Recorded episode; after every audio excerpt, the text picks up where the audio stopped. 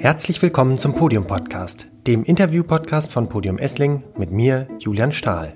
Mit dieser zehnten Folge des Podium Podcasts können wir unser erstes kleines Jubiläum feiern, was unser kleines Podcast-Team natürlich sehr freut.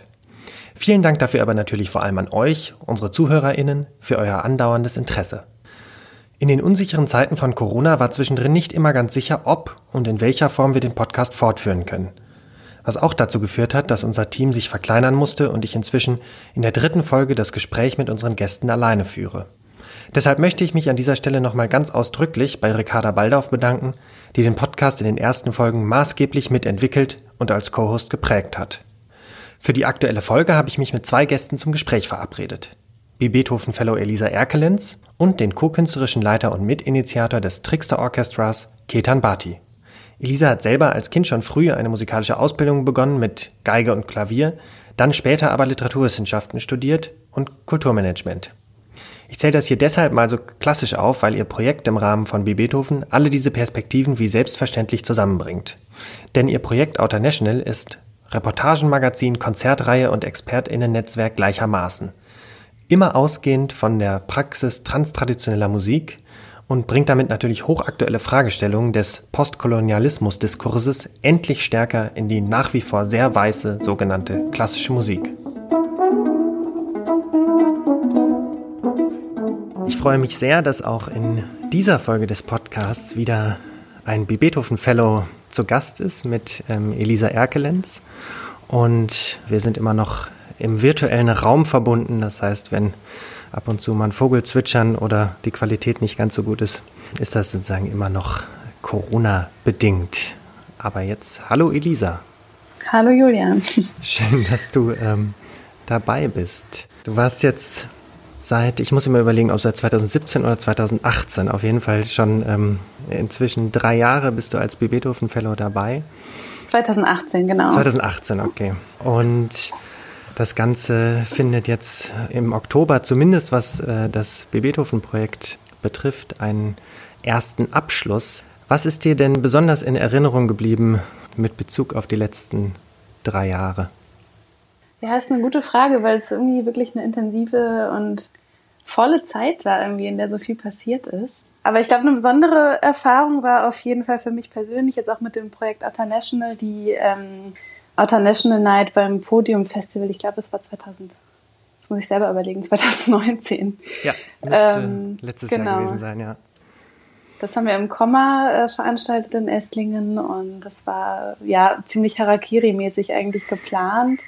Es kamen äh, zwei iranische Künstlerinnen, die in Wien wohnen, eine aus Berlin, ein Komponist aus Berlin und noch ein Percussionist auch äh, aus Berlin zusammen und wir hatten einfach ja viel Energie vorher reingesteckt, die äh, aber eher so digital und in einzelnen Treffen irgendwie so verlief. Und dann kam alles zusammen und es ist so was, irgendwie das passiert, was ich auch eigentlich immer suche in diesen Konzerten. Das war irgendwie so was, mh, mm, ja, irgendwie eine transformierende Erfahrung, was manchmal, ähm, glaube ich, auch damit zusammenhängt, dass es eben nicht so mit Netz und doppeltem Boden geplant war. Und ja, es war auf jeden Fall eins meiner Highlights, aber es gab, es gab einige.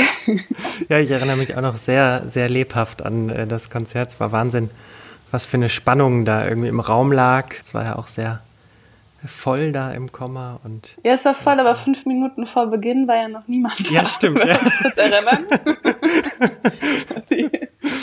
Freude jedes Veranstalters. Ja, ähm, du hast es jetzt äh, schon angesprochen. Outer National heißt dein Projekt und ich habe mir überlegt, wie sich das beschreiben lässt und es lässt sich gar nicht so einfach beschreiben, finde ich. Nee, die äh, Erfahrung habe ich auch gemacht. vielleicht ist am offensichtlichsten das, äh, was sozusagen sichtbar wird. Das ist einerseits die ähm, Seite fun-international.com, auf der du oder auf der sehr multimedial, also mit Filmen, mit Text, mit Reportagen, mit ähm, Playlisten Einblick in das ähm, Projekt gegeben wird und natürlich jetzt auch schon erwähnt, ähm, verschiedene Konzerte, die über die Jahre entstanden sind. Trotzdem vielleicht nochmal, wie würdest du denn das Projekt beschreiben?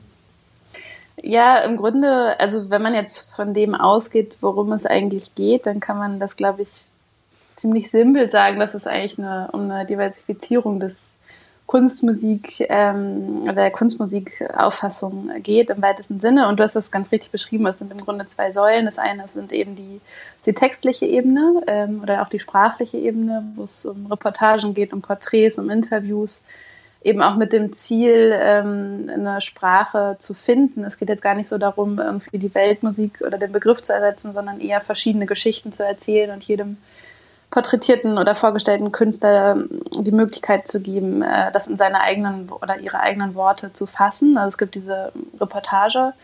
Seite, äh, wo es eben auch darum geht, Szenen vorzustellen, ähm, Playlists zu veröffentlichen, ähm, zu diskutieren. Also es gibt auch eine Diskursreihe, die wir da angefangen haben.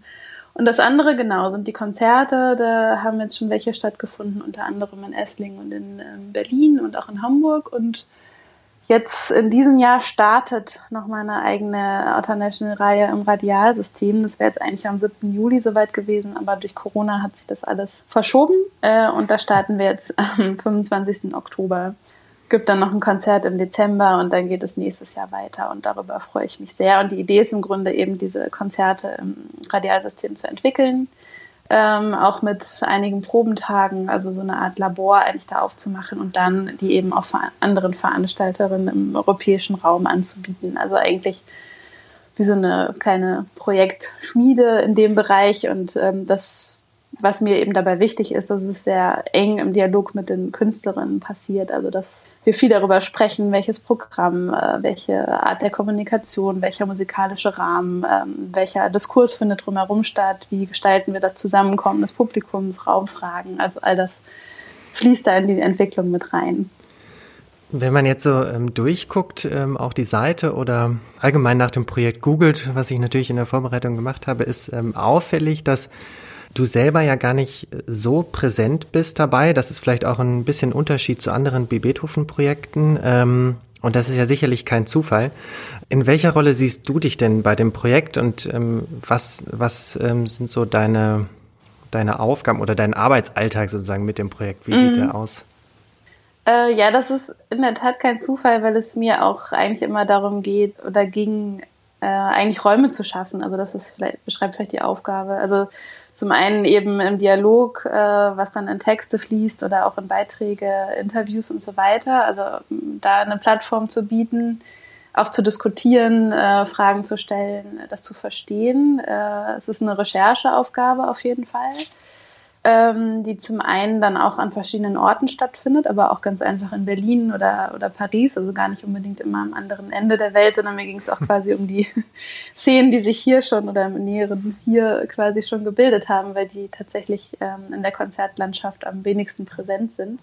Und ja, und dann die kuratorische Rolle begreife ich tatsächlich, ja, Brigitta Mundendorf, eine Komponistin äh, aus Köln, hat da diesen Begriff der Community of Practice, den ich eigentlich ganz schön finde. Mhm. Also mir geht es eigentlich darum zu gucken, ähm, ja, wen könnte man natürlich ausgehend von den Künstlerinnen, die ich da spannend finde, auch unabhängig davon, ob sie schon bekannt sind oder nicht, da einfach viel ins Gespräch zu gehen, zu gucken, was, wo stehen sie eigentlich gerade und was würden sie am liebsten machen, wenn es den Rahmen dafür gäbe. Natürlich gucke ich dann schon, was finde ich davon interessant, was passt in die Reihe, mit wem könnte man das machen und so weiter. Aber es ist auf jeden Fall so eine Art so eine dialogisch-kreative ähm, Tätigkeit, äh, so würde ich das beschreiben. Vielleicht ähm, kannst du ein ganz konkretes Beispiel, du hast äh, von Szenen vor Ort gesprochen, einmal herausgreifen und ähm, es vielleicht nur ein bisschen vorstellen für alle, die jetzt noch nicht sich vielleicht die Seite angeguckt haben, ähm, wobei ich das sehr eindrücklich empfehlen will, ähm, weil das wirklich extrem vielfältige Einblicke auch tatsächlich, was ich sehr schön finde, auf ganz unterschiedlichen Ebenen ähm, gibt. Ähm, also sozusagen ganz ganz hörbar von, von Playlist bis zu sehr tiefgehenden Essays, die sich mit verschiedenen Themen auseinandersetzen. Also auf jeden Fall sich die Seite angucken, aber vielleicht jetzt auch für den Podcast ein Beispiel, ähm, damit wir uns ein bisschen mehr darunter vorstellen können. Also man kann zum Beispiel in die erste Ausgabe gehen, die findet man, wenn man ganz runter scrollt. Das fand ich eigentlich äh, gleich einen schönen Einstieg für mich persönlich auch sozusagen in diese ähm, Recherchearbeit, die gar nicht so weit weg ist. Äh, und zwar war das äh, mit der Sängerin Deria Yildirim, die ich eigentlich aus Hamburg kenne, die aber mittlerweile in Berlin Balama studiert, also eine türkische Langhalslaute, und äh, bei Tana Akyol. Und Tana Akyol ist ein Komponist und auch ein relativ bekannter Balama-Virtuose. Und dann, genau, sind wir zu denen gefahren, haben uns eigentlich den ganzen Tag so da aufgehalten und verschiedene äh, Künstlerinnen getroffen, die die beiden dann mitgebracht haben. Ähm, sind dann äh, ganz am Ende des Tages im Restaurant von Tana Akyol versackt, äh, wo sich dann die türkische Diaspora traf. Also sie haben einen Verein gegründet, um quasi Intellektuellen und Künstlerinnen aus Istanbul zu helfen, in Berlin ähm, Fuß zu fassen, die von dort aus aus politischen Gründen fliehen müssen oder mussten. Und ähm, ja, es war irgendwie so ein Tag, wo ich dachte, wow, es ist irgendwie so, es ist toll. Also es ist vor allem so gibt so viel, was man einfach nicht weiß oder auch nicht sieht, quasi, mhm. wenn man nicht mit einer bestimmten Brille irgendwie durchs Leben geht. Und so ist es natürlich eigentlich mit allem. Und ich finde, International ist für mich einfach so eine nochmal ganz andere Brille, auch durch, durch Städte zu gehen oder Leute zu treffen und äh, letztlich ja, stößt man halt immer äh, auf einen, über einen einzelnen Künstler in irgendeine Art von Community oder Netzwerk. Das ist dann gar nicht so hermetisch gemeint, das ist jetzt die türkische Szene oder so, sondern es sind da immer so verschiedene ja, Netzwerke einfach, die natürlich auch ganz unterschiedlich aussehen können. Also es kann auch mal ein, äh, ja, ein iranisches ähm, zeitgenössische Musik Frauennetzwerk sein, was zum Beispiel auch in einer späteren Ausgabe vorgestellt wird. Aber eben diese Netze mitzudenken, fand ich für das Projekt wichtig, weil es ja auch darum ging, so ein bisschen zu überlegen, wie sind eigentlich die Bezüge auch zur klassischen Musiklandschaft, zu Förderstrukturen, zu Programmatik. Und dafür ist es, fand ich, irgendwie wichtig zu verstehen, was passiert da eigentlich schon alles so ein bisschen unter der Erde. Ja. Oder daneben zumindest aus unserer Wahrnehmung. Ähm, was ich mich relativ schnell gefragt habe, ist, warum tut sich eigentlich das, was man vielleicht dann als äh, klassische Musikszene beschreiben würde, so schwer, eine stärkere Diversifizierung, ähm, wenn man das so abstrakt beschreiben will, hinzubekommen. Auch vor dem Hintergrund, dass ich ähm, so ein bisschen überlegt habe, wie das in anderen Bereichen und wenn man jetzt mhm. zum Beispiel den, den Literaturbereich hat, Natürlich ist es auch da äh, noch vielleicht sehr westlich geprägt, aber ich hätte das Gefühl, dass es da vielleicht ein Stück weiter ist ähm, als im klassischen Musikbereich. Was, was sind so deine Erfahrungen, die du da gesammelt mhm. hast? So? Also, dass es so ist, ist auf jeden Fall sehr schnell ersichtlich. Also man muss sich eigentlich nur angucken, wie auch heute sozusagen noch kommunikativ das Ganze gefasst ist. Also mhm. von irgendwie Weltmusik rein über irgendwie in jedem zweiten Satz, der irgendwie ein Künstler mit Bezügen zu anderen Musiktraditionen integriert, ist es dann immer gleich die universelle Sprache der Musik, die dann irgendwie bemüht wird. Also es kommt immer im Grunde so eine Wertung mit, die, die halt gleich eine Abwertung ist in so eine soziokulturelle Richtung. Ja, oder auch wenn man sich anguckt, im Theater gibt es dann irgendwie so im postmigrantischen Bereich das Gorki in Berlin, aber auch andere, die ähm, ja. diese Wertung eben überhaupt nicht haben, sondern wo es als ein, als ein wahnsinniges künstlerisches Potenzial gesehen wird. Mhm. Und äh, ich glaube, darum geht es mir auch. Also gar nicht so diese Opferrolle zu bemühen irgendwie, sondern eher zu, zu sehen irgendwie, das ist doch Wahnsinn, was, was wir da verpassen. Eigentlich, indem wir das eben nicht stattfinden lassen in den Räumen, die dafür auch akustisch funktionieren würden. Und das sind meiner Meinung nach auf jeden Fall auch die Konzerthäuser. Warum das so ist, ist eine gute Frage. Das habe ich bis heute auch noch nicht so richtig verstanden gibt eine wahnsinnige Saturiertheit natürlich und vielleicht, ich dachte dann auch so ein bisschen anderes Kunstverständnis. Also ich finde, manchmal gibt es so in der klassischen Musik noch diese Auffassung von Kunst als Selbstvergewisserung und weniger als, als Irritation oder als Bedürfnis von, da, da gehe ich jetzt hin und stellt mein Weltbild auf den Kopf. Das spielt vielleicht eine Rolle. Also ein bisschen eine konservierendere Haltung in, in Bezug vielleicht auf Kunst, was ja auch legitim ist zum Teil. Also es ist ja auch ein, äh, ein Wahnsinnserbe, was es zu bewahren gibt, gilt. Aber ich finde trotzdem, man verpasst was sozusagen, wenn es nur darum geht. Ja, es, schließt sich ja auch nicht, wie so oft schließt es sich ja nicht gegenseitig aus. Also das ist ja auch immer die Frage, ähm, ob wenn ich eigentlich zu, vielleicht zu viel Raum sozusagen dem Bewahren ähm, mhm. nach wie vor geben und zu wenig Raum der Frage, in, in welche Richtung wir noch schauen können. Ja, und ich finde, also das ein bisschen das Problem ist eben in diesem äh, transtraditionellen Bereich, ist, dass die, es kommt im Grunde so ein Klammergriff von zwei Seiten. Der eine ist direkt xenophob motiviert und der andere ist aber so in diesem weltumspannenden äh, Weltmusik ja, was im Grunde eben auch eine Abwertung ist und so. Das finde ich so ist nur eine, eine besondere Schwierigkeit. Dazu kommt noch so eine, ja, so ein wahnsinniger Wunsch, immer alles in Kategorien zu stecken, der habe ich das Gefühl, in Deutschland schon besonders ausgeprägt ist. Und wenn man dann eben nicht im Jazz, nicht in der Weltmusik, nicht in der zeitgenössischen Musik äh, oder in der Klassik zu verorten ist, dann schwinden schon gleich die Möglichkeiten, Förderungen zu beantragen, aber auch quasi in, den, in der Programmatik vorzukommen, weil es dann einfach nirgendwo reinpasst und immer in diesem Dazwischen ist. Und ich glaube, dieser Zwischenraum, der ist äh, auf eine Art sehr reizvoll, künstlerisch gesehen, aber er ist faktisch gesehen äh, sehr, sehr schwierig. Ja, vielleicht ähm, kannst du in zwei Sätzen, ähm, weil das wahrscheinlich auch nicht alle wissen, die Schwierigkeiten mit dem Weltmusikbegriff ähm, skizzieren. Also auch da empfehle ich, sagen mal, äh, auf der Seite zu schauen. Da findet man äh, das auch noch in ausführlicher, aber trotzdem vielleicht in aller Kürze. Das ist lustig, weil das so im Grunde auch das ist so fast schon ein bisschen anachron, sich daran abzuarbeiten, ja. habe ich immer das Gefühl. Ja. Ne? Also wenn man so in andere Sparten guckt, denkt man sich, muss man das wirklich eigentlich noch diskutieren? Aber ich habe auch das Gefühl, wenn man jetzt so aus der Klassik kommt, äh, dann muss man das vielleicht noch machen. Es gibt eine schöne, äh, schon ein schönes, einen schönen Satz von Thomas Burkhalter, der äh, das Norient-Magazin macht in der Schweiz, auch ein ganz tolles Magazin. Und der meinte, dass eigentlich die Weltmusik immer für so ein westliches Mittelklasse-Ohr gestylt war. Das fand ich so eine Beschreibung, in der schon sehr viel steckt. Es ist im Grunde, ja, es forciert quasi eine Exotisierung auf der einen Seite, es ist eine Degradierung, es ist irgendwie Bullshit in den meisten Fällen natürlich auch und es ist eben, ja, eigentlich was, was vom, vom Plattenmarkt im Grunde äh, in den 70ern erfunden wurde, sozusagen, um eine Vermarktungskategorie zu haben. Und eigentlich kenne ich keinen Künstler, der sich darin wohlfühlt.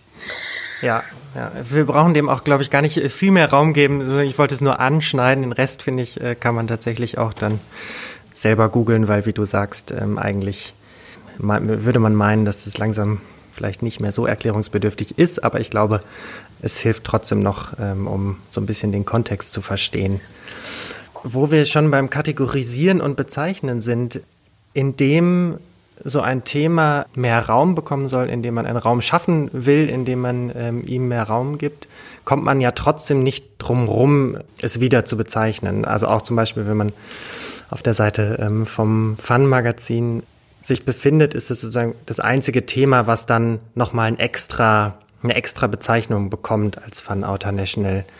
Mhm. Ähm, wie gehst du damit um?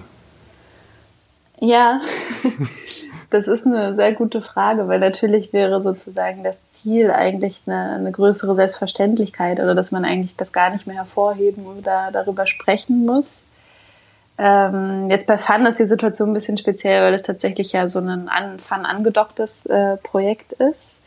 Das hat den Grund so ein bisschen darin. Ähm, aber trotzdem ist es natürlich auch, also als ich das Projekt gegründet habe, dachte ich auch, jetzt schafft man quasi mit Outer National äh, den nächsten Begriff. Es ist jetzt nicht so, als gäbe es den noch nicht gegeben. Das ist im Grunde schon was, äh, womit auch in, der, in den Szenen umgegangen wird. Aber ähm, ich glaube, dass es sozusagen auf dem Weg dahin, also bis es wirklich so ist, dass wir nicht mehr drüber sprechen müssen, äh, manchmal Sinn macht, äh, Dinge hervorzuheben. Und aber bei der Suche nach Begriffen ansonsten ist sozusagen mein Weg dann einfach immer viel mit den Künstlerinnen direkt zu sprechen und diese vielen, vielen Geschichten eigentlich zu erzählen ähm, die sich dann im Grunde doch durch diese Individualität davon lösen, feste Kategorien zu beschwören. So vielleicht. Aber es ist, ja. es bleibt immer. der Kampf um Begriffe bleibt, ja. bleibt schwierig und aber auch spannend. Also manchmal ist es ja auch so, dass durch, also ich denke jetzt gerade zum Beispiel darüber, ähm, wenn man tiefer reingeht, wie funktioniert eigentlich transtraditionelles äh, musizieren oder wie sind diese Dinge organisiert, geht es manchmal auch wieder um Begriffe. Also zum Beispiel mit dem Trickster Orchestra, mit denen wir auch das Konzert im Oktober machen, ist zum Beispiel ein Begriff die Mimesis, also als Nachahmungsprinzip oder als anverwandelndes Prinzip, ähm, sich musikalisch zu begegnen, was dann in Notationen fließt, in, in Arten von Improvisation und Komposition und so. Also es gibt auch Beispiele für Begriffe, die in diesen in diesem Themenfeld sehr, sehr wertvoll sind. Ja, und es, es bietet ja im besten Fall tatsächlich auch ähm, wenn sie offen äh, verstanden werden und gemeint sind, auch immer den Anlass, sich genau darüber dann auszutauschen. Eben, genau. Mm, du hast jetzt gerade schon äh, auf den Oktober ähm, hingewiesen ähm, und auf das, ja, zumindest in, in der Reihe Abschlussprojekt in Bonn. Was kannst du uns denn dazu schon verraten aus deiner Perspektive?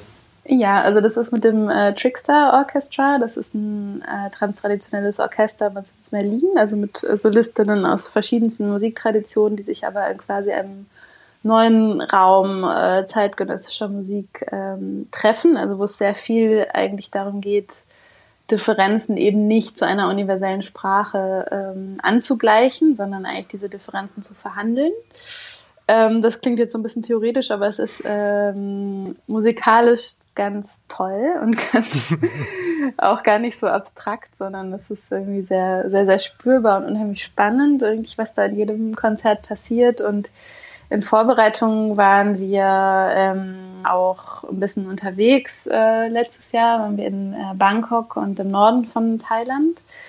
Ähm, denn das Programm heißt Disturbing the Universal und es geht ein bisschen eigentlich um das Thema Wandel. Also wie kommt das Neue in die Welt? Die Frage haben wir uns gestellt und so verschiedene Arten des Wandels untersucht. Also von der Revolution ähm, zum friedlichen äh, Umsturz, zu sehr leisen äh, Veränderungen und Mutationen und sind mit dieser Fragestellung eben auch nach Thailand gefahren und Ketan und Simin, die beiden musikalischen Leiterinnen, dann auch noch nach äh, Indien und haben darüber viel mit Musikerinnen diskutiert, aber auch mit Philosophinnen, ähm, wollten eigentlich auch, das war so ein bisschen das Ziel, äh, zwei Musikerinnen jeweils einladen. Das wird jetzt durch Corona live nicht möglich sein, aber natürlich fließt die Recherche trotzdem da rein, die Gedanken fließen rein und wir entwickeln auch gerade zusammen mit einem Kollektiv in, aus Chiang Mai, also aus Nordthailand, äh, eine Videoinstallation, die dann ähm, quasi mitreist. Genau, also es wird auf jeden Fall ähm, spannend und ähm, verstörend hoffentlich. da bin ich äh, sehr gespannt und um dem Ganzen noch eine andere Perspektive zu geben, habe ich äh, auf deine, äh, deinen, deinen Hinweis ähm, auch noch direkt mit Ketan gesprochen über das Projekt im Oktober. Ja, ich habe im Vorhinein mich gefragt, wie man wohl gut jemanden vorstellt, der so gewandt zwischen den verschiedensten ähm, Kategorien und Zuschreibungen wandelt.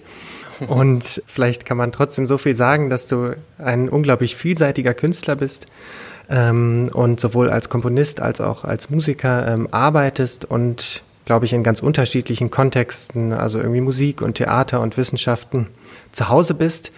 Und für unser Gespräch heute besonders relevant, du bist Mitinitiator und co-künstlerischer Leiter des Trickster Orchestras und ja, vielleicht kann man auch so viel sagen, dass du dich, glaube ich, für ganz unterschiedliche Grenzbereiche interessierst und dich selber sehr schön beschreibst als Sammler musikalischer Welten. Herzlich willkommen, schön, dass du da bist. Ja, vielen Dank. Ich freue mich, dass ich da sein kann. Bevor wir auf das Projekt ähm, von euch im Rahmen ähm, oder im, im, weiteren Kontext von B. Beethoven und Auto National im Oktober zu sprechen kommen, würde ich ähm, gerne kurz auf den Namen des Trickster Orchesters eingehen. Der Trickster ist ja eine mythologische Figur, ähm, die es in sehr vielen Figuren gibt und die immer damit beschrieben wird, dass sie die göttliche Ordnung durcheinander bringt. Und es gibt, ja. glaube ich, ganz unterschiedliche Figuren ähm, des Tricksters in den verschiedenen Kulturen, von sehr humorvoll über ähm, ganz intelligent, manchmal auch, glaube ich, ziemlich böse. Ähm, und ich habe mich gefragt, wie versteht ihr euch denn als welche Trickster-Figur? Ja, also ich, für uns ist die Trickster-Figur natürlich in erster Linie eben jemand, der oder die eben diese göttliche Ordnung in Unordnung bringt, also quasi äh, und, und immer mit dem Ziel eben äh, eigentlich eine Erneuerung, eine kulturelle Erneuerung zu schaffen. Das heißt, die Regeln in Frage zu stellen, ähm, Sachen eben auf den Kopf zu stellen, äh, Sachen von einer neuen Perspektive zu gucken, ähm, sich zu verwandeln. Also der, der Trickster oder die Trickster ist auch immer ein Formwandler.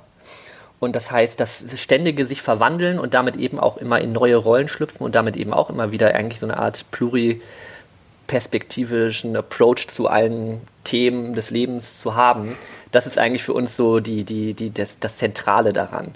Und dass, dass das auch dann immer was Gaunerisches hat, ne? so, mhm. so, so, eine Art, so eine Art äh, Schelm, das Schelmische daran, äh, das, das, das ist natürlich mit so einem gewissen Augenzwinkern. Ne? Das, das denke ich, das, das finde ich eigentlich ganz, ganz schön daran.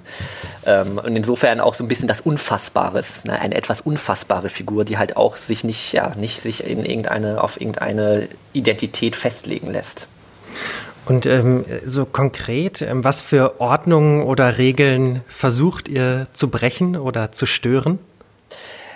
Letztlich geht es natürlich um, also vor allem jetzt bei uns, äh, um die Fragen nach, äh, was ist eigentlich Kultur, was ist Identität. Ähm, und da gibt es nach wie vor eben, also es ist natürlich, also das ist eigentlich das Thema oder eins der Themen der heutigen Zeit. Das und äh, wir haben festgestellt, dass es äh, das Thema eben der Diversität der Gesellschaft, des, des postmigrantischen Zeitalters, in dem wir hier in Deutschland eigentlich leben, ähm, im Theater und im Tanztheater und in der Literatur eigentlich auf einem äh, sehr hohen Diskurslevel eben schon äh, behandelt wird, in der Musik aber irgendwie noch einen anderen Stellenwert hat. Ähm, das heißt, die Art, wie wir über Postmigration und, und Diversität in der Musik reden, ist immer noch sehr stark äh, geprägt von so Begriffen von das eigene, das Fremde.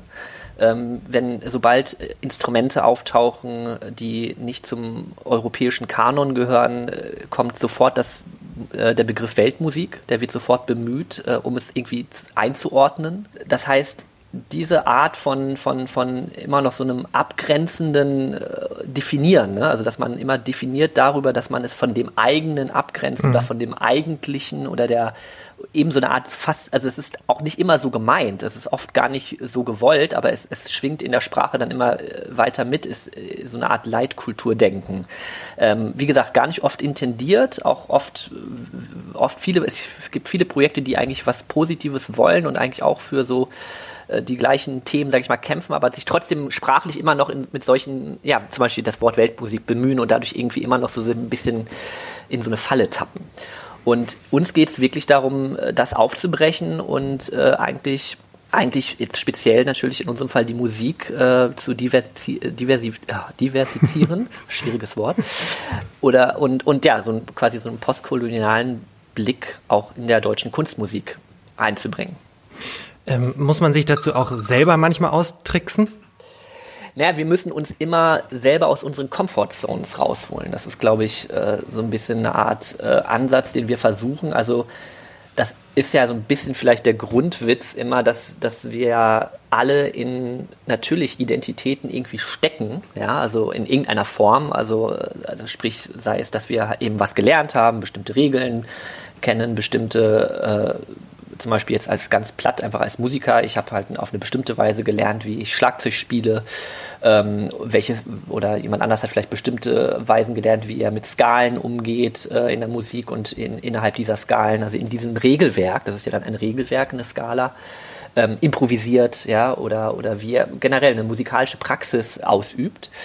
Und wenn es darum geht, sich mit an, also mit vermeintlich anderen Kulturen oder Umgangsformen ähm, oder Traditionen auseinanderzusetzen und die eben nicht einfach so als etwas Fremdes zu exotisieren und anzuschauen und dann vielleicht toll zu finden, aber eben damit sie auch immer von sich fernzuhalten. Also wenn es darum geht, das eben nicht zu tun, sondern eigentlich wirklich in einen Austausch zu kommen. Also da muss ein Prozess stattfinden, der äh, sehr anstrengend ist und der bedeutet, dass man sich selbst eben verwandeln muss. Und das heißt eben auch für uns. Wir müssen uns, ich muss mich in meinem in meiner künstlerischen Praxis ständig in so Verwandlungsprozesse hineinbegeben, wo ich äh, versuche, mich in den anderen oder in die andere zu verwandeln, was nicht möglich ist. Ne? Also es, es, ist unmöglich, dass ich mich wirklich in jemand anderen verwandle. Und genau in dieser äh, Ambivalenz, dass es nicht möglich ist und gleichzeitig der Prozess des Machens, dass wir das nämlich ständig tun, das ist, mhm das ist eigentlich das Spannende und da sehen wir eben auch ein innovatives Potenzial. Also das ist eigentlich so ein bisschen dieses Bild, also ich rede da immer von mimetischen Prozessen, das ist ja letztlich das uralte auch äh, Kunst äh, oder es, Denken von Ästhetik, dass wir eigentlich uns die Welt aneignen über Nachahmung, ja, und dass wir eigentlich ständig in dem, dadurch, dass wir mit anderen im Kontakt sind, eigentlich ständig in Nachahmungsprozessen mhm. sind. Und das Bild, was ich mal ganz schön fand, war, dass äh, die Idee, dass wir uns eigentlich alle gegenseitig gar nicht wirklich verstehen können, weil wir eben getrennte Wesen sind auf einer Weise. Aber wir sind anscheinend doch verflochten, weil sonst könnten wir gar keinen Kontakt haben. In irgendeiner Weise gibt es also Übergänge.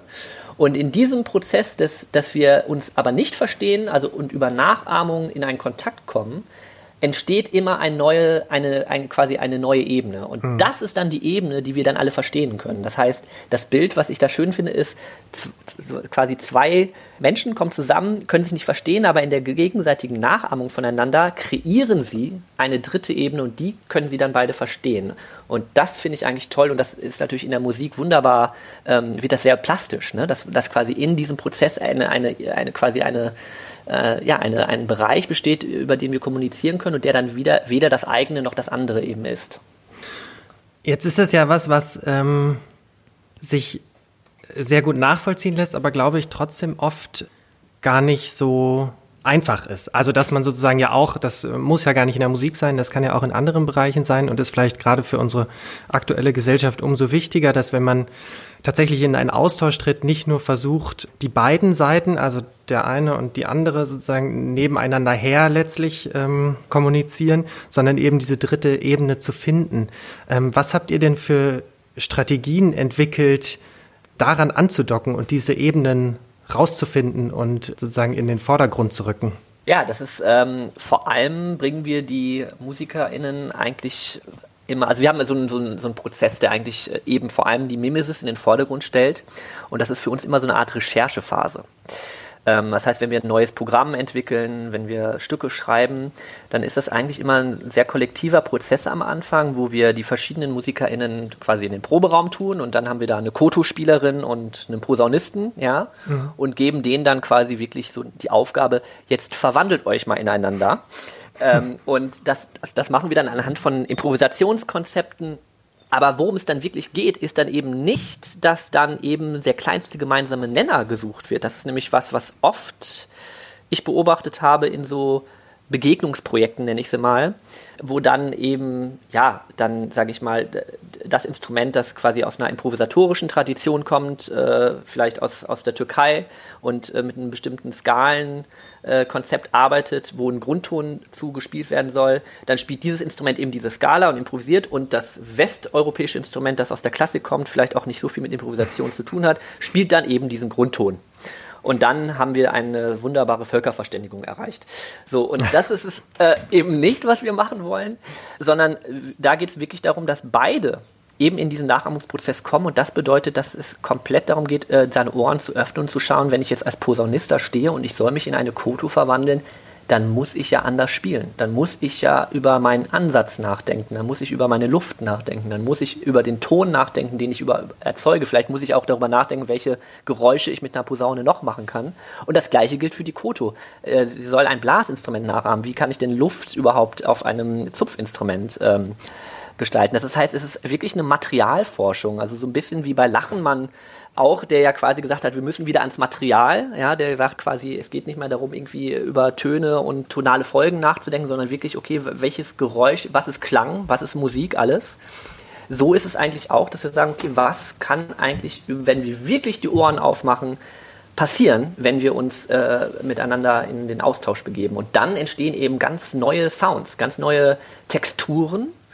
Und das ist dann für uns meistens so eine Art äh, Werkzeugkasten, den wir da oder beziehungsweise eine Vokabularsammlung, die mhm. wir dann erstellen, zusammen in diesen Prozessen, die eben sehr kollektiv äh, stattfinden, weil es ja dann eben nicht nur die Koto-Spielerin und der Posaunist sind, sondern dann bis zu 27 Leute, ähm, je nach Projekt, ähm, die da aufeinandertreffen und eben in diese Nachahmungsprozesse äh, reingehen.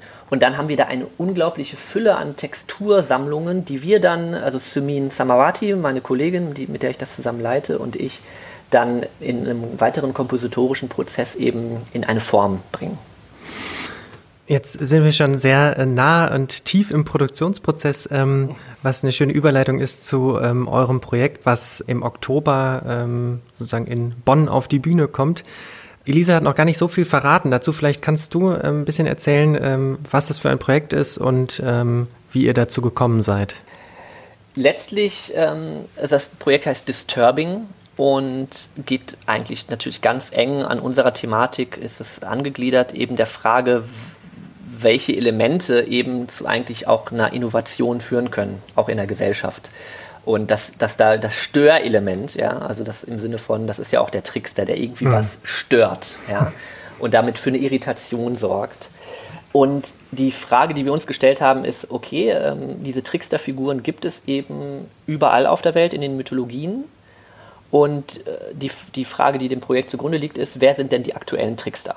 Ja, also wer ist quasi jetzt aktuell in den verschiedenen ähm, Ländern eine Tricksterfigur, sprich zum Beispiel ein Künstler, eine Künstlerin, eine Musikerin, die sich äh, diese, dieser Frage, wie man quasi stört und wie man dadurch irgendwie neue Ansätze findet, äh, wer ist da quasi gerade am Start? Und dann ähm, kam das einfach durch den Kontakt mit dem Goethe-Institut, dass äh, es Kontakt zu zwei Ländern ähm, aufkam, wo sich das angeboten hat, dass wir mal dahin fahren und eine Recherche vor Ort machen. Da sind wir nach Thailand gefahren, nach Bangkok und haben dort uns die, die, die Kunst- und Musikszene angeguckt, Leute getroffen aus den verschiedensten Bereichen, um zu schauen, wie wird da eigentlich äh, gearbeitet äh, abseits von, sage ich mal, das, was dann eben Pop oder Klassik ist, ne? sondern mhm. wo sind quasi die Leute, die irgendwie Ansätze probieren, die, womit haben sie auch, was für Probleme haben sie auch, ja, also welch, was sind die Kunstproduktionsbedingungen äh, und so weiter. Das gleiche haben wir auch in Bangalore gemacht, in Indien. Und die Idee ist dann, dass die im Oktober, je nachdem, ob das jetzt alles ne, mit mhm. den aktuellen, unter den aktuellen Bedingungen noch möglich sein wird, aber die, das Urkonzept war, dass dann, ähm, wir haben dort eben jeweils zwei Protagonistinnen ausgemacht, die eingeladen, dass die kommen und mit uns dann in einer Woche zu diesen Themen äh, Musik machen. Also wir werden dann eben in, in unseren äh, eine Woche proben und sie mit äh, den Musikern von dem Trickster Orchester konfrontieren und deren eben Perspektiven, Arten zu arbeiten, versuchen, auf unsere äh, zu äh, stoßen zu lassen und da eben auch wieder in Nachahmungsprozesse zu kommen und zu schauen, wie sich da dann zusammen quasi eine disturbing Musik erstellen lässt. Wie sieht so ein Rechercheprozess vor Ort aus, beziehungsweise was bringt ihr dann auch mit? Wir haben in beiden Projekten äh, Workshops gemacht. Mhm. Äh, nicht Projekten, sondern in beiden Ländern. Wir sind also hin, äh, haben am Goethe-Institut uns angedockt und haben dort dann jeweils einen Raum gekriegt und dort äh, Leute eingeladen und äh, die interessiert waren, also das heißt über das Goethe-Institut-Netzwerk, äh, aber auch im Vorfeld selber ein bisschen recherchiert über diverse Kontakte, die man halt so in seinem Musikerleben gesammelt hat. Ähm, versucht zu schauen, wer ist denn da vor Ort, welche spannenden Menschen gibt es, welche waren vielleicht auch schon mal im Kontakt und hatten schon ähm, zu ähnlichen Themen vielleicht gearbeitet, aber noch nicht mit so einem Fokus. Und die haben wir dann kontaktiert, eingeladen. Manche sind zu dem Workshop gekommen, manche haben wir dann nochmal äh, gesondert getroffen und in dem Workshop haben wir dann eigentlich vor allem unsere Arbeitsweise präsentiert, sprich wir haben mit denen wirklich äh, versucht, diese Nachahmungsprozesse, wie wir sie in unserem Orchester eben auch ganz mal am Anfang von so Projekten machen, auch dort mal durchzuführen in so einem Drei-Stunden-Workshop. Und in Bangalore sogar haben wir dann sogar sofort am Abend ein Konzert damit gegeben. Ja. Also es war wirklich so, am, am Nachmittag sind die gekommen. Äh, wir haben quasi verschiedene Improvisationskonzepte ausprobiert. Äh, ähm, und dann halt am Abend echt alle, und es wollten alle mitmachen. Es war lustig, wir hatten, glaube ich, zehn Leute da. Und dann war eigentlich die Idee, wir fragen dann, wer davon Lust hat, mit uns dann zu spielen am Abend und wollten alle. Und dann haben wir halt ganz schnell so eine Art Konzept erstellt, wie wir jetzt den Abend gestalten. Und dann haben wir ein, quasi ein freies Improvisationskonzert gegeben und es war sehr, sehr spannend. Und genau, und das war eigentlich so die Arbeitsweise. Das heißt eigentlich zum einen übers äh, ähm, erklären im Sinne von erzählen, was, was, was die Idee ist und dann aber eigentlich natürlich vor allem um, im, im, im Musizieren miteinander und zu schauen, schon diese Nachahmungsprozesse mal anteasen, wie die aussehen und dadurch dann die Leute finden, die Lust haben, sich auf sowas einzulassen. Und das ist gar nicht so leicht, wie man mhm. vielleicht denkt, weil ähm, gerade in Indien es einfach eine sehr starke Unterscheidung gibt zwischen denen, die sich außerhalb, sage ich mal, einer Tradition bewegen. Das sind dann oft Leute, die dann letztlich einfach westliche Musik machen schon. Also die dann eben äh, nicht in der indischen klassischen Musik unterwegs sind, die dann vielleicht E-Bass spielen, ja. Und äh, dann ist das quasi schon ein Bruch mit der Tradition. Ja? Mhm. Die klassischen indischen, also die, die MusikerInnen, die klassische indische Musik spielen, die sind oft in wirklich sehr, sehr klaren traditionellen Strukturen, die, weil das ja einfach so eine große, unglaublich reiche Musikkultur ist, mit so einer äh, langen, also auch so eine lange äh, Zeit äh, schon existiert, da gibt es gar nicht so viele, die dann wirklich sich außerhalb davon bewegen mit diesem Instrument. Also die Leute wie, wie Ravi Shankar oder solche Leute, die dann ähm, quasi so, das quasi, die, die so diese Zuschreibung gekriegt haben, dass sie ja quasi dann Cross-Cultural Musik machen, haben natürlich letztlich einfach ihre Musik gemacht mit dann halt einem Orchester. Aber es ist, äh, da, da, das ist dann quasi die Klangkörper, die aufeinandertreffen, aber die wirklichen Skalen und Musikregeln äh, und Traditionen und Tonsysteme, die wurden ja nie in Frage gestellt in diesen Projekten, sondern entweder sie wurden halt in einen Pop-Kontext, was weiß ich, wenn er mit den Beatles irgendwie gejammt hat, oder es gibt ja diverse ähm, Projekte äh, von ihm, oder halt in einem Klassikkontext, wo dann halt ein Orchester letztlich die Skalen spielt oder den Bordum, also, also irgendwie mhm. den Grundton und dann halt das sich irgendwie in die, oder die Rhythmen übernommen werden. Das ist natürlich alles wunderbar, das möchte ich gar nicht irgendwie diskreditieren oder so. Aber äh, uns geht es ja nicht darum, so eine Art Synthese, ja, ja, so das quasi so zusammenzubringen, sondern es geht ja letztlich darum, wie kann man wirklich ein, eine neue gemeinsame Sprache finden, die, ähm, die eben global ist auf irgendeine Weise und, äh, und, und, und auch nach vorne weist. Ja, und ich finde auch das ähm, Spannende und das Tolle, dass das Ziel ja eigentlich auch gar nicht ist, so wie ich es verstehe, ähm, jetzt irgendeine neue Ordnung zu finden, sondern vielleicht sozusagen dieses, dieses stark, unsere, unsere sehr stark oft äh, geordnete Gesellschaft ja auch ein bisschen in Frage zu stellen und zu schauen, ähm, leben wir vielleicht auch in einer anderen Komplexität inzwischen, die ähm, eigentlich vielleicht auch immer wieder neue Tricksterfiguren braucht. Also wir selber ja vielleicht auch mhm. öfter mhm. eigentlich zur Tricksterfigur werden müssen. Sozusagen so neue Formen sucht. Und das finde ich ähm, echt toll. Und ähm, das finde ich, merkt man auch, wenn man sich so durch eure Website und die verschiedenen Reportagen, die man so online findet, klickt. Und ich bin jetzt auf jeden Fall schon sehr, sehr gespannt auf Oktober in der Hoffnung, dass bis dahin wir alle auch wieder gemeinsam einem Konzert beiwohnen können. Ja, das hoffen wir natürlich auch. Ja, ja vielen Dank für diesen ähm, kurzen Einblick und wir sehen uns dann ja vielleicht im Oktober. Ja, das hoffe ich. Vielen Dank für das Gespräch. Eine andere Perspektive, die mich auf das ähm, Projekt auch noch ähm, interessiert, ist, wie du persönlich ähm, zu dem Thema gekommen bist, weil das finde ich, oft so ähm, oder mir auch oft so geht, dass man natürlich sehr ähm, über einen persönlichen Zugang auch zu allen möglichen Themen kommt. Und ähm, gerade so Themen, die vielleicht oft untergehen, auch in unseren Institutionen, sei es in äh, den Schulen oder ähm, auch in den Musikschulen, wo man vielleicht an solche Themen andocken könnte eben dort auch diese Themen oft nicht so vorkommen und es dann mhm. doch, doch oft ein persönlicher Zugang ist. Wie ist denn dein Zugang zu dem Thema? Ähm, ja, also ich glaube, wenn ich so zurückdenke, ähm, gab es für mich da eigentlich immer schon eine ziemlich große Selbstverständlichkeit. Also ich bin eigentlich viel zur Musik über meine Oma gekommen, die war Opernsängerin und hat aber auch in Indien lange gelebt und äh, da liefen auch immer Ragas rauf und runter. Also es war irgendwie so eine Natürlichkeit sozusagen.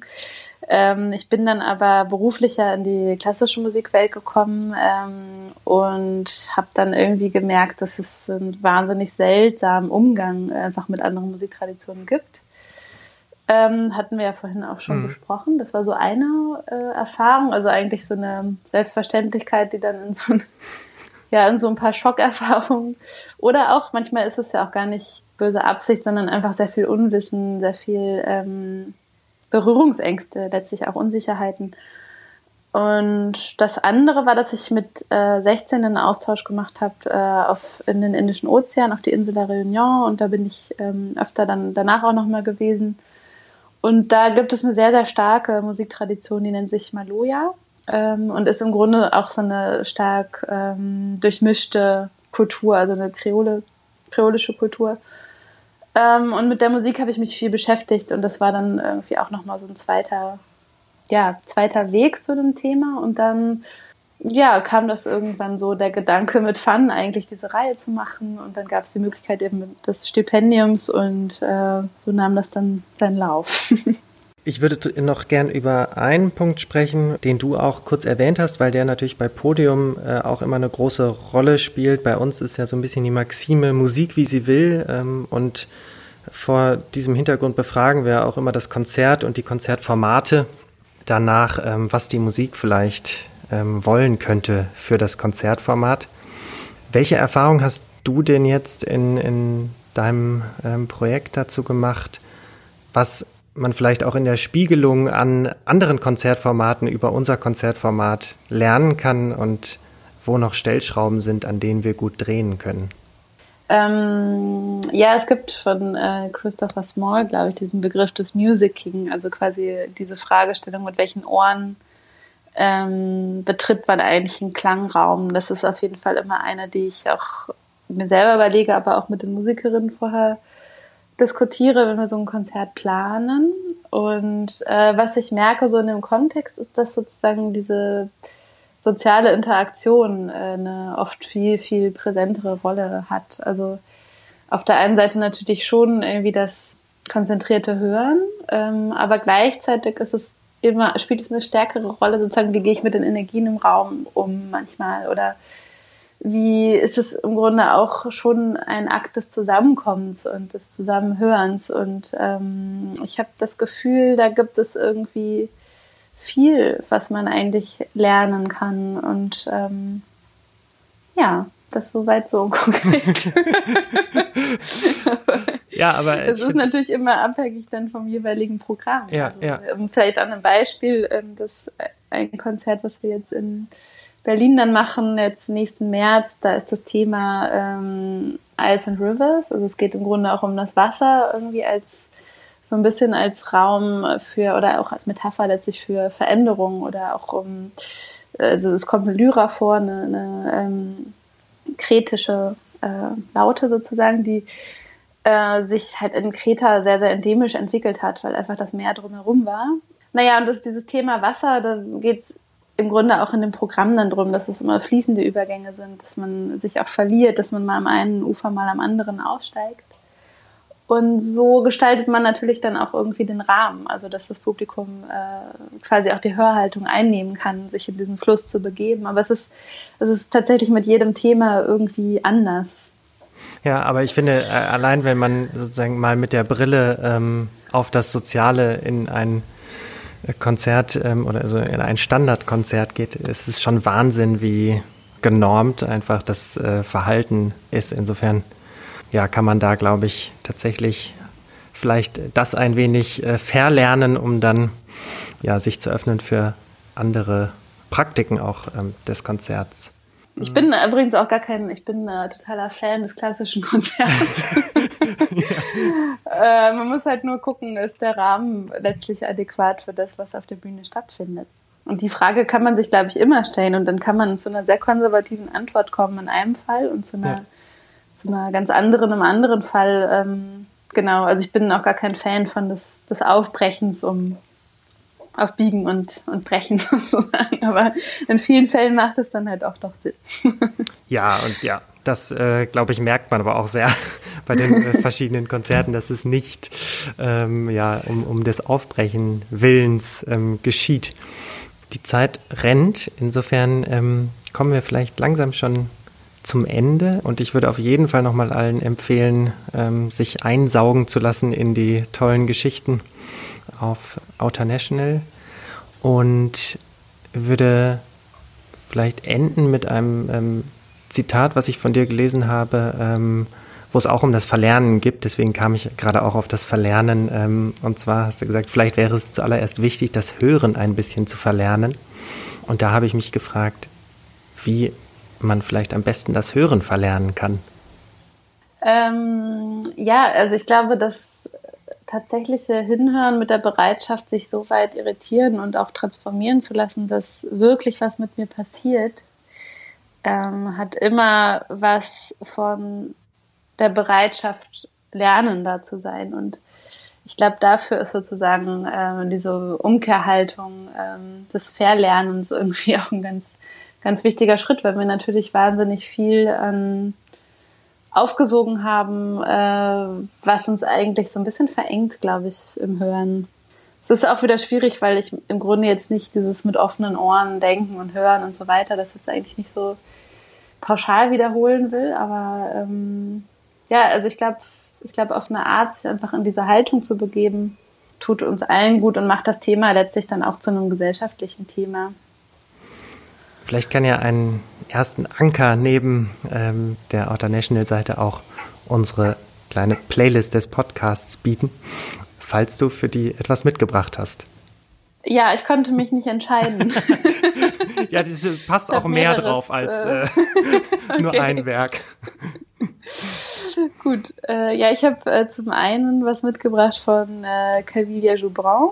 Das ist eine Sängerin, äh, die aus Palästina stammt und mittlerweile in Paris lebt und dann im Dezember eben im Radialsystem zu hören sein wird und die im Grunde ja einen sehr, sehr eigenen Zugriff hat auf ja, man kann gar nicht sagen, dass sie damit so direkt umgeht, sondern sie macht ihre Musik, aber ist beeinflusst auch von arabischen Traditionen und geht eben mit der arabischen Sprache ähm, sehr dekonstruierend um. Das ist das eine. Und dann habe ich was äh, mitgebracht von äh, Muhammad Reza Mortazavi, ähm, der äh, Tonbak spielt, also ein iranisches Percussion-Instrument und wiederum nächstes Jahr dann äh, kleiner Spoiler im Radialsystem auch mit dabei sein wird. Und das hört man sich am, am besten einfach an. ja, das werde ich auf jeden Fall machen. Ich äh, freue mich drauf und auch auf sozusagen den Abschluss des, ähm, oder den, es ist ja eigentlich kein Abschluss, aber sozusagen den Abschluss der Beethoven-Reihe ähm, im ähm, Oktober in Bonn dann und auf die kommenden Konzerte, die noch entstehen. Vielen Dank, dass du bei uns im Podcast zu Gast warst. Sehr gerne. Vielen Dank. Mehr Infos und alle Shownotes findet ihr auf podium-esslingen.de slash podcast. Außerdem freuen wir uns, wenn ihr den Podcast weiterempfehlt. Feedback könnt ihr gerne an podcast.podium-esslingen.de schicken. Besonders bedanken wir uns für die Förderung der Kunst- und Kulturstiftung der Sparda Bank Baden-Württemberg.